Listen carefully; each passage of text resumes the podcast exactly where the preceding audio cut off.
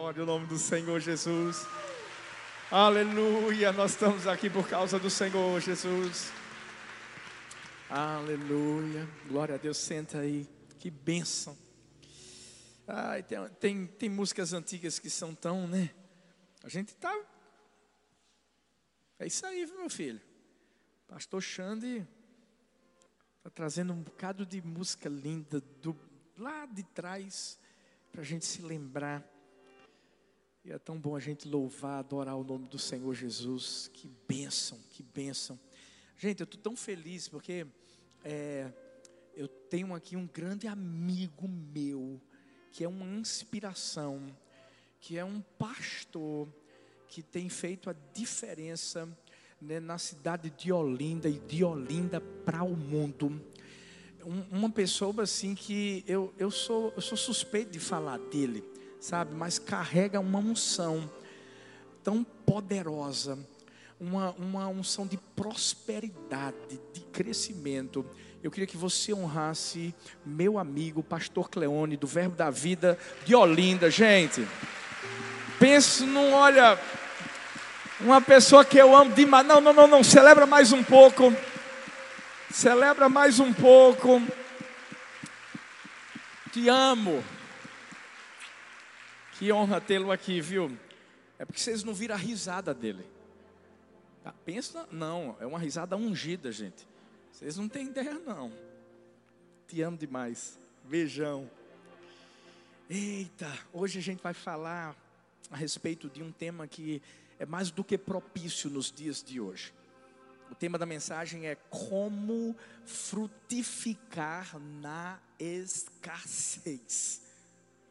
Ah, você pode ter certeza de uma coisa: o terreno mais fértil do mundo é o terreno que, quando você olha, parece que não dá nada ali.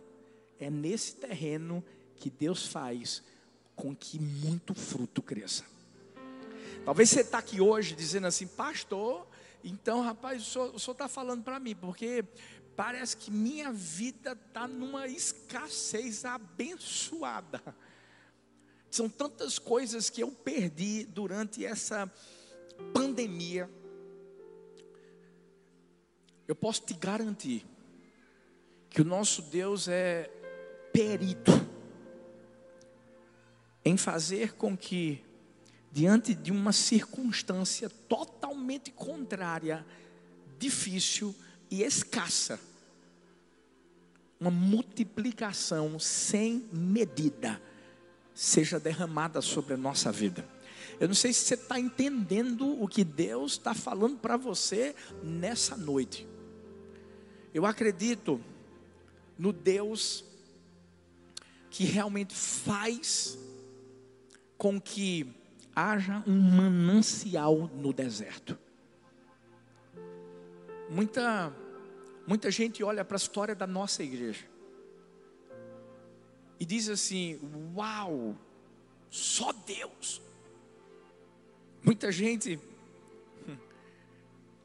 quando descobre que tudo começou com sete pessoas,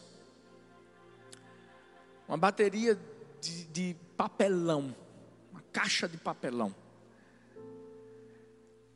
Um terreno de milhões de reais que, humanamente falando, a gente não tinha esse dinheiro. Algumas pessoas olham e dizem assim: Uau, pastor, como isso aconteceu? Se tem uma lição que eu carrego na minha vida, é, é a lição que Deus me ensinou. Como frutificar quando não se tem nada. Até porque do nada, Deus é capaz de fazer tudo. A terra era sem forma e vazia. o Espírito de Deus pairava sobre as águas. E de repente Deus chega e diz: haja. A gente só precisa ouvir a voz de uma pessoa dizendo assim: haja. Porque quando Deus diz haja, e a gente crê naquilo que Ele está falando, aquilo que é escasso se torna frutífero. Mas talvez você diga assim, pastor, mas Deus não é dono do ouro, não é dono da prata. Deus pode, assim, num piscar de olhos, fazer com que tudo aconteça. Porque Deus não fez isso na igreja do amor. Porque Deus não faz isso na vida das pessoas. Sabe por quê? Porque Ele nos ama.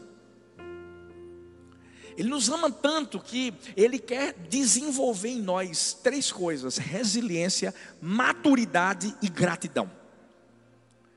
Ele é tão bom comigo e com você que Ele quer que a gente exerça a nossa fé e algo que o Espírito Santo de Deus colocou em mim e você: criatividade.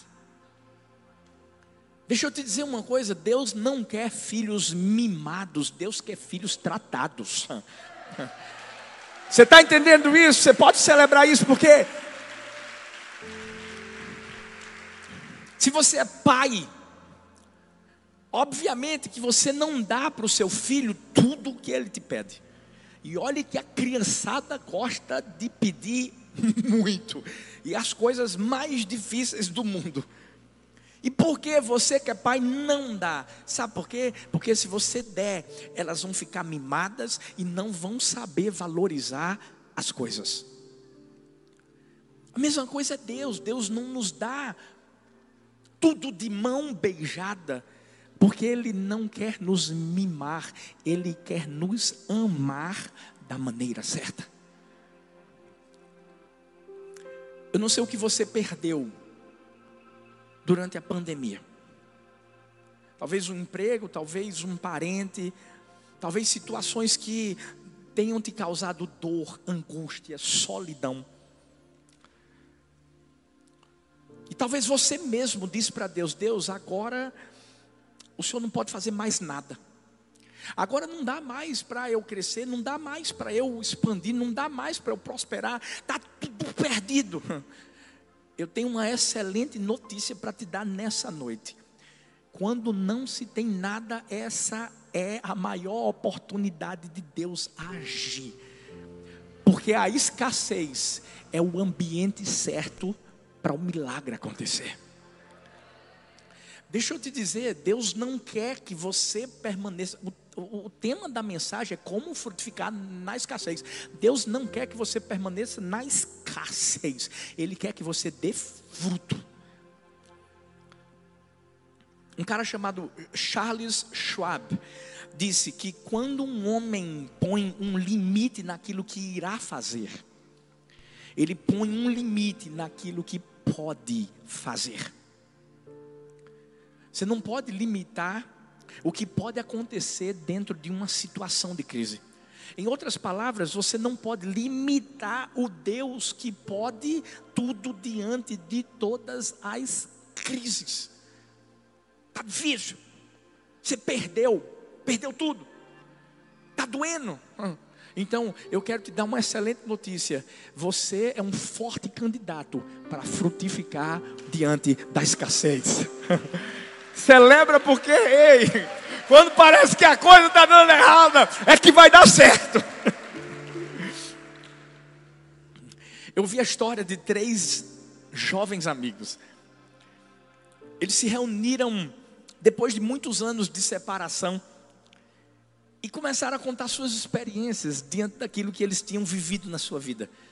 E o primeiro disse assim: Gente, vocês não sabem eu sou um homem muito infeliz. Eu, eu, eu já perdi todo o dinheiro que eu ganhei na minha vida. Eu estou com as mãos vazias, eu estou desamparado. O outro amigo disse assim: ah, Deixa eu te dizer uma coisa. Realmente tua vida tem sido dura, você perdeu aí dinheiro, mas comparada com a minha vida, você não tem ideia. Eu perdi a minha esposa, eu perdi meus filhos. Como eu daria absolutamente tudo que você perdeu para eu tornar a tê-los comigo. O terceiro amigo disse: A infelicidade de vocês é muito pequena diante da que eu vivo. Porque um de vocês perdeu dinheiro, o outro perdeu família, mas eu perdi a fé. E ele disse assim: para uma perda como essa, o passado não tem significação, o presente não tem encanto, o futuro não tem nenhuma esperança. E o que é que a gente aprende com essa história? Diante de qualquer perda que nós tivermos, a gente pode perder tudo, menos uma coisa: a fé. Jó perdeu bens, Jó perdeu família, filhos, saúde, mas não perdeu a fé. A gente precisa acreditar que, mesmo diante da escassez, Deus vai nos fazer avançar. Nós vamos avançar, mesmo quando a gente não tiver nada. Deus ainda pode fazer você ter. Sabe, eu creio que hoje é uma noite profética. Deus vai fazer com que você que chegou aqui enxergando o deserto, saia daqui olhando para o manancial que Ele está preparando para a sua vida. Deus vai mudar a sua forma de enxergar as coisas. Eu quero compartilhar com você três características que Deus desenvolve em nós quando nós não temos nada quando só existe escassez. São três características para que eu e você frutifiquemos. Porque se você não tem essas características ainda, você vai sair daqui tendo, no nome de Jesus. Primeira, primeira característica para frutificar. Para frutificar, você vai precisar de caráter. Repete comigo: caráter. Mais forte: caráter. Olha o que a Bíblia diz em Provérbios 10, 9. Quem anda com integridade anda com segurança, mas quem segue veredas tortuosas será descoberto. Integridade e caráter são palavras que têm o mesmo significado, a mesma essência. Quando a Bíblia está dizendo aqui que quem anda com integridade ou caráter anda com segurança, é porque o caráter nos traz segurança, paz. E mais do que isso, revela a verdade que existe dentro de nós. Porque o caráter é uma característica do próprio Deus. Lá em Deuteronômio 32, 4 fala que Deus é íntegro, Ele é justo, Ele é correto, Ele é perfeito, ou seja, fala do seu caráter. E se nós fomos feitos à sua imagem, à sua semelhança, isso quer dizer que essas características, o caráter de Deus faz parte do nosso DNA. O que, é que a gente tem que fazer? Tem que exercitar. Tem que viver. Porque o que é que existe? Existem pessoas que diante das crises, diante da escassez, elas, elas se transformam. Já parou para pensar nisso? Qualquer coisa ruinzinha que acontece na vida dessa pessoa, a pessoa já diz assim: vamos desviar. É não é? Já começa a murmurar contra Deus, não, porque Deus não me ama. Ah, começa a maldizer Deus, fala mal das pessoas e, e arruma não sei quantos motivos para legitimar a sua dor, para simplesmente deixar Deus e botar a culpa em todos e em tudo. Essas pessoas elas não conseguem encontrar virtude alguma na dor. E eu vou te dizer uma coisa, eu não, não sou sadomasoquista, não, nada disso não, mas eu acredito que existe poder na dor que nós enfrentamos. Por quê? Porque a dor nos molda, nos transforma e nos fortalece. Sabe o que é que me fez chegar onde eu estou hoje? A dor. A dor de ter perdido uma filha, de ter vivido toda aquela provação que eu vivi. Mas isso só fez com que eu e Talita nos fortalecêssemos, fôssemos moldados por Deus, transformados, aperfeiçoados, capacitados para que a gente pudesse chegar onde nós chegamos, porque foi Deus que nos colocou, mas através da dor. Algumas pessoas diziam assim: eles são jovens demais. Eu tenho certeza que depois do que eles estão vivendo, eles não vão querer nem mais ser pastor. Ah, eles vão abandonar o ministério. Ah, não é possível. Mas eu aprendi uma coisa: diante de uma situação difícil, não deixe o seu caráter ser abalado. A casa firmada sobre a rocha, meu amigo, continua firmada. Pode vir vento, pode vir onda, pode vir o que for. Você continua firmado na rocha que é Cristo. Às, às vezes a gente canta a música: Se Deus fizer, Ele é Deus. Se não fizer, Ele é Deus.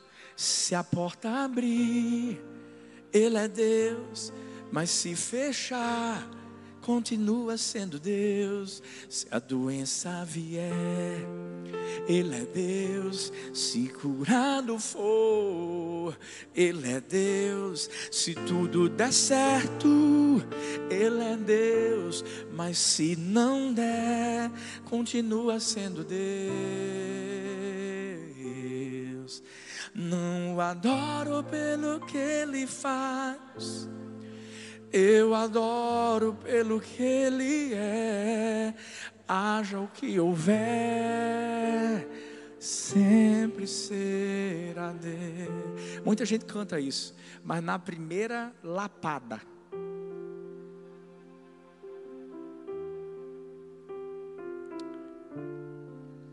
quando a escassez chegar, canta essa canção. Todas as vezes que forem necessárias, você tem que entender: Deus não muda, Deus é um Deus de caráter, Ele continua sendo bom, Ele continua sendo íntegro, Ele continua querendo o melhor para mim, Ele faz com que todas as coisas cooperem para o meu bem, para o seu bem, porque nós o amamos. Tem algo bom que vai sair da dor, onde tiver escassez, vai haver abundância. Vai haver. Eu não sei se você sabe, mas tem um detalhe tão interessante que é pouco conhecido, relacionada à, história do Titanic. Você sabia que o navio recebeu cinco alertas sobre icebergs naquela noite? Um, um pouco antes de afundar. Quando veio a sexta mensagem, o operador do Titanic respondeu assim: Cala a boca, estou ocupado. Aquelas foram as últimas palavras daquele operador pelo rádio antes da tragédia, exatamente 30 minutos depois, o navio estava afundando. O que foi que houve? Eles subestimaram o poder do iceberg. Eles subestimaram a própria força. O que é que isso tem a ver com caráter, pastor? Deixa eu te explicar. 15% do que nós somos é só a ponta do iceberg. É o que todo mundo consegue ver. Mas 85% do que nós somos é o nosso caráter, é o que está abaixo das águas, é o, é o caráter que nos mantém firmes, independente das tempestades, dos tempos de escassez. David McClellan disse assim: o caráter é o pedestal que determina o peso que uma pessoa pode sustentar. Se seu caráter é do tamanho de um palito de dente, então você só consegue sustentar um selo postal. Se o seu caráter é tão espesso quanto uma coluna, você consegue sustentar um teto. Ter um caráter aprovado é você fazer o que é certo, mesmo quando você não tem vontade. E a chave para isso se chama autodisciplina.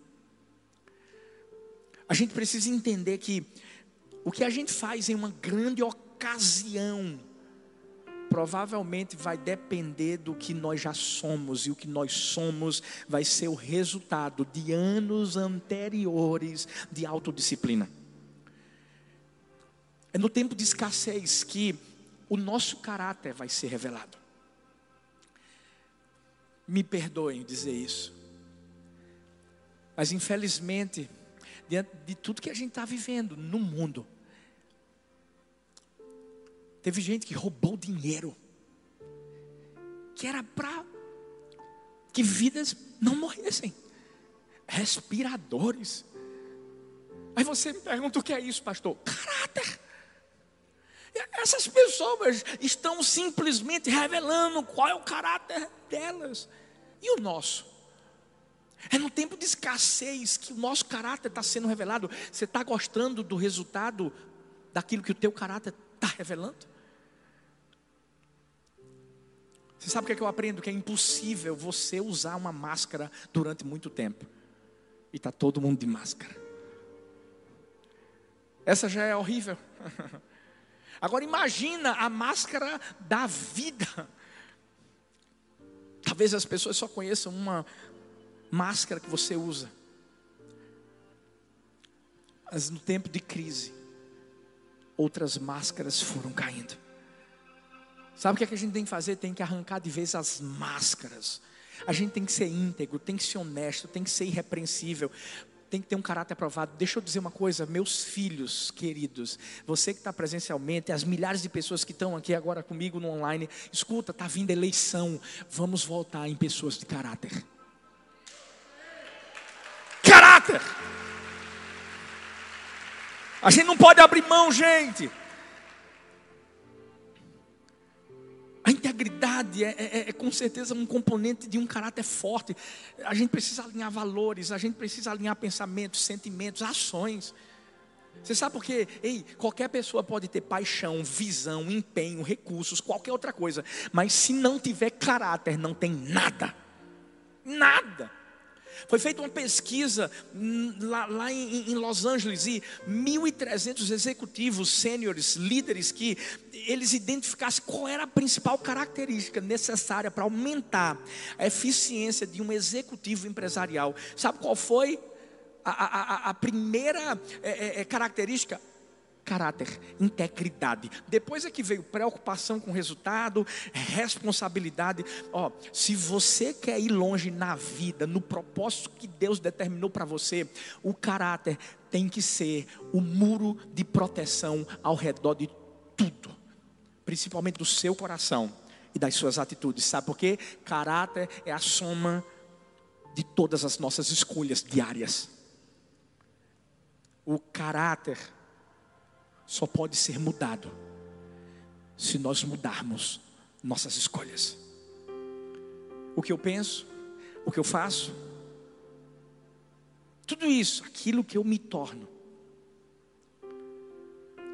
Uma vez que você passa a entender o caráter de alguém, você entende as escolhas que essas pessoas tiveram até aquele dia. Para a gente resistir em tempos de escassez, a gente tem que ter caráter. Porque é na escassez que o nosso caráter é desenvolvido. Toda vez que a gente enfrenta a escassez, que a gente passa por ela com valores firmados, com integridade intacta, o nosso caráter é fortalecido. José só chegou lá por causa do caráter. Você pensa que ele não teve a oportunidade de tomar decisões que, que iam contra a integridade dele, os princípios? Claro, aquela mulher de Potifar que deu em cima dele, mas ele manteve o seu caráter. Embora as circunstâncias escapem do controle, o caráter não. Nunca escapa diante da escassez, diante da, da, da situação difícil que você ou eu viemos a passar, a gente tem que entender uma coisa: a gente precisa continuar sendo uma pessoa de caráter, porque aqui eu e você não vivemos mais, quem vive é Jesus em nós. Vamos manifestar o caráter de Cristo, vamos mostrar para as pessoas de quem nós somos. Olha para essa pessoa linda que está perto de você e diz assim: Ei, mantenha o seu caráter. Olha para outro e diz assim: Ei, mantenha o seu caráter. Segundo lugar, para frutificar na escassez, vai precisar de visão. Provérbios 29, 18 diz assim: Não havendo visão, o povo se corrompe. Escuta algo. Esse texto está mostrando a importância da visão. Por quê? Porque é a visão que dá significado aos detalhes sem sentido da nossa vida. Quando a gente acredita na visão, é, é o acreditar na visão que faz com que nós sejamos capacitados para colocá-la em prática. É o que faz com que a gente expanda. É o que faz com que a gente prospere. É, é o que faz com que a gente se multiplique. É fácil, pastor? Não. Mas tudo começa com aquele que recebeu a visão. Tudo começa comigo e com você. Sabe por que Deus te trouxe hoje aqui para alinhar a sua visão, a visão dele?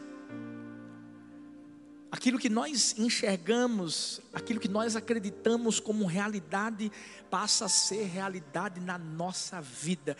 Deixa eu te dizer, nós só estamos aqui hoje. Só existe Igreja do Amor em Camaragibe, só existe Igreja do Amor em Abre Lima, só existe Igreja do Amor na Zona Norte, só vai existir Igreja do Amor em Mojimirim, em Uberlândia, em São Luís do Maranhão, no Cabo de Santo Agostinho, no Brasil e no mundo. Quem está comigo aqui? Sabe por quê? Eu já vi isso já enxerguei.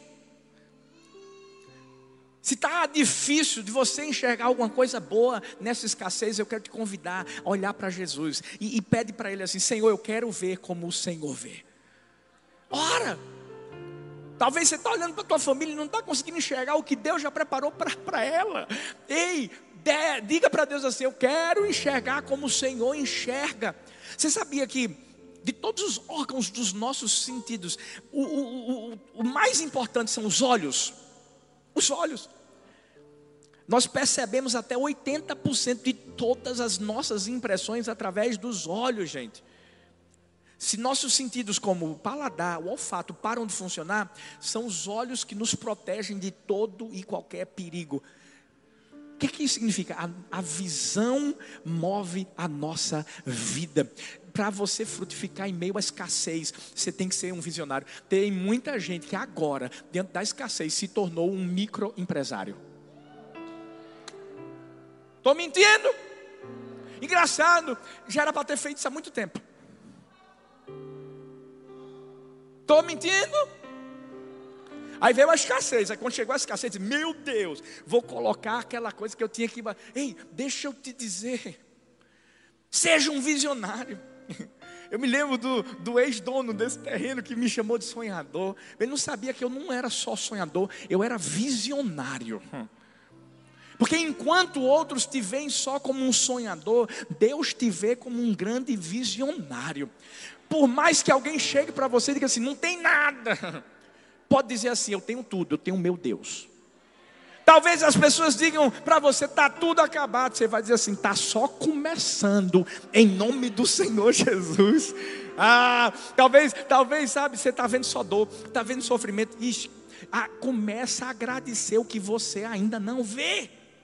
Agradeça pelo que você não tem ainda, e você vai receber o que você ainda não vê.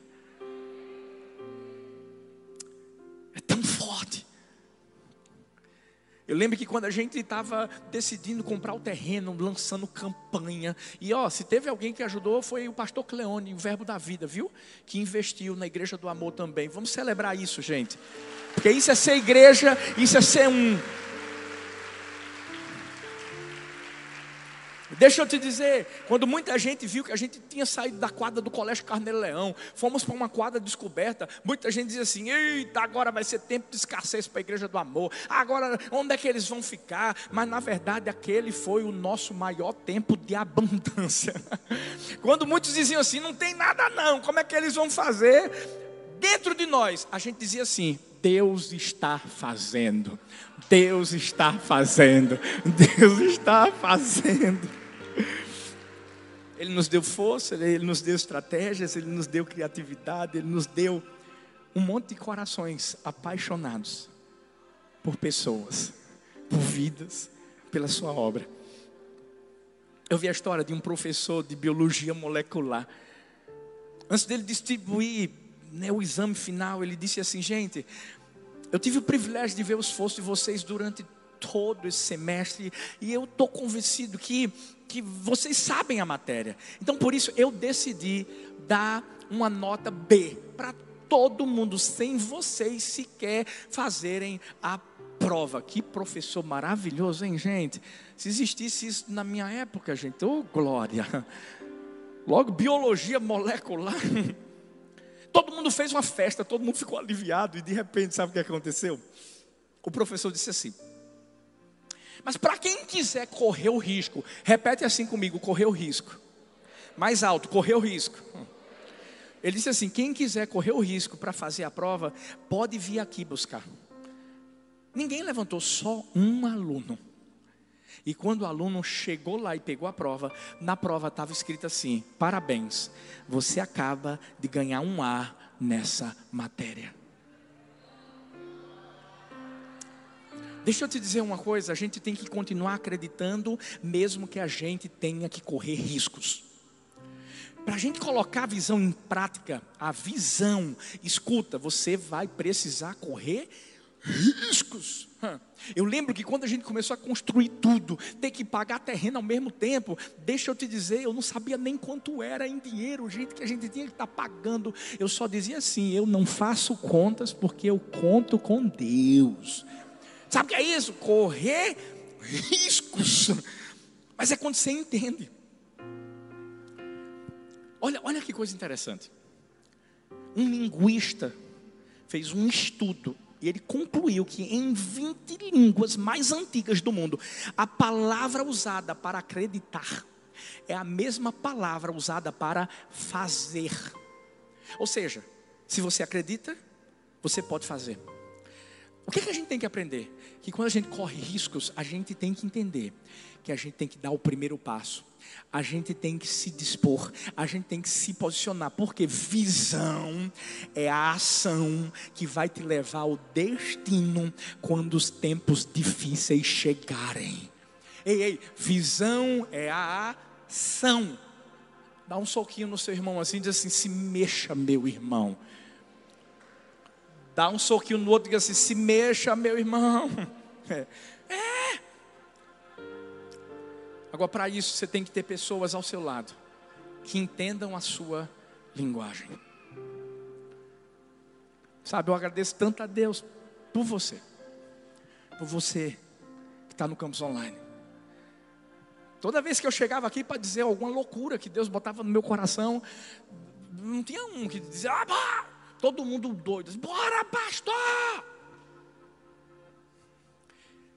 Eu vi uma história que Albert Einstein, no seu leito de morte, ele declarou suas últimas palavras em alemão. A enfermeira que estava atendendo ele não falava alemão. Então, sabe o que, é que significa? Que até hoje ninguém sabe o que, é que ele disse. Logo ele, Albert Einstein. E qual é a lição que a gente aprende disso? Você nunca deve se cercar de pessoas que não falam a mesma linguagem que está no seu coração. Nunca, nunca. Porque existe um perigo tão grande de você ter pessoas ao seu redor que não entendam a língua da sua visão. Como é que eles podem comunicar a visão se eles não falam a mesma língua? Na crise, se aliancie com pessoas que te ajudam a enxergar. Não é só com pessoas que te seguem. Porque tem gente que te segue, mas vai ser um Judas Iscariotes lá na frente.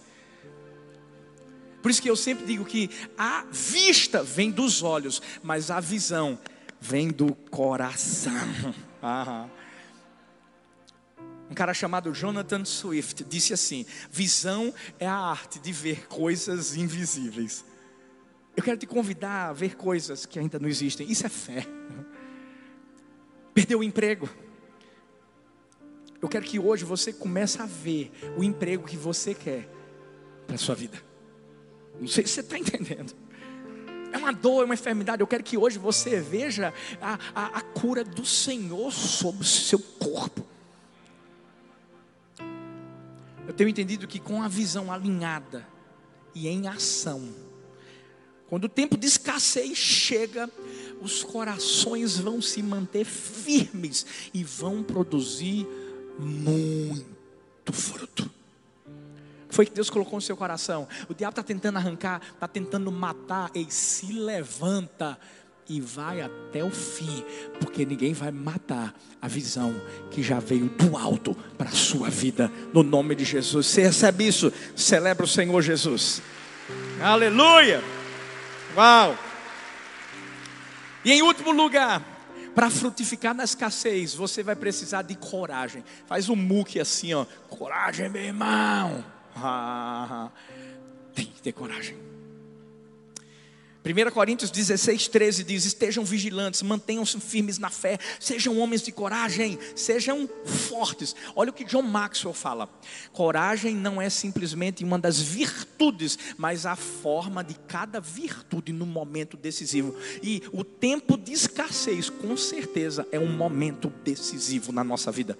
Você tem que ter coragem. Para quê, pastor? Para persistir, para não se entregar, para seguir em frente. Sabia que o termo coragem vem do francês cœur? Gostaram? Cœur. Tem que fazer o biquinho, porque é francês. O que é que significa isso? Coração. Ao demonstrar coragem, o nosso coração está sendo testado. Por quê? Porque é impossível fazer a obra de Deus sem coragem. É impossível fazer a obra de Deus sem todo o coração. A Bíblia diz que a gente tem que amar Deus de todo o coração. Por isso que em muitos momentos, no meio da escassez, e não da abundância também, a gente vai precisar de coragem. Sabe o que é que eu acredito? Que as circunstâncias não nos definem, nossos atos de coragem, sim. As circunstâncias não nos definem, mas os nossos atos de coragem, sim. Por isso que toda vez que você estiver disposto a defender ou acreditar em algo, você vai passar pelo teste da coragem. Moisés, Deus levantou Moisés. Aí Deus disse assim: agora vai, fala com o Faraó. Eu vou te usar, meu filho, mas vai lá e tenha coragem, fala com o Faraó. Josué, da mesma forma. Sidney Smith disse: muito talento de nada adianta para o mundo na falta de coragem. Você sabe por quê? Em tempos de escassez você vai precisar ter coragem para fazer mudanças. E só quem é corajoso não teme mudanças. Por quê? Porque está confiando no Senhor com ousadia. Olha, gente, pandemia, quanta coisa a igreja não teve que mudar. É, é não é, Pastor Cleone? Meu Deus, tanta coisa mas a gente teve coragem. Qual é o oposto de coragem? É covardia? É não, é conformidade. Uma coisa que eu tenho aprendido na vida é que o que quer que a gente faça, precisa de coragem. Vai ter sempre alguém que vai dizer que você está errado, vai ter alguém, né, é, é, alguma dificuldade que vai se levantar justamente para tentar confirmar o que os críticos estão falando. Mas eu entendo que quando você persiste, tem coragem, tem a visão de Deus, ei, vai dar certo, vai vir a vitória, você vai ter um tempo de paz. Não existe exercício de coragem sem uma situação adversa. Você quer ver uma coisa? Você precisa de coragem para pular um degrau? Precisa? Não. Porque só são alguns centímetros agora. Você precisa de coragem para pular um prédio de 20 andares. Com certeza. A coragem só surge junto com o desafio. Por isso que eu vou te dizer uma coisa. Escuta, depois de um desafio que você acha que é grande, Deus sempre vai colocar um que vai ser maior, porque Ele vai te dar coragem para você sair da conformidade, sair da escassez e entrar na abundância.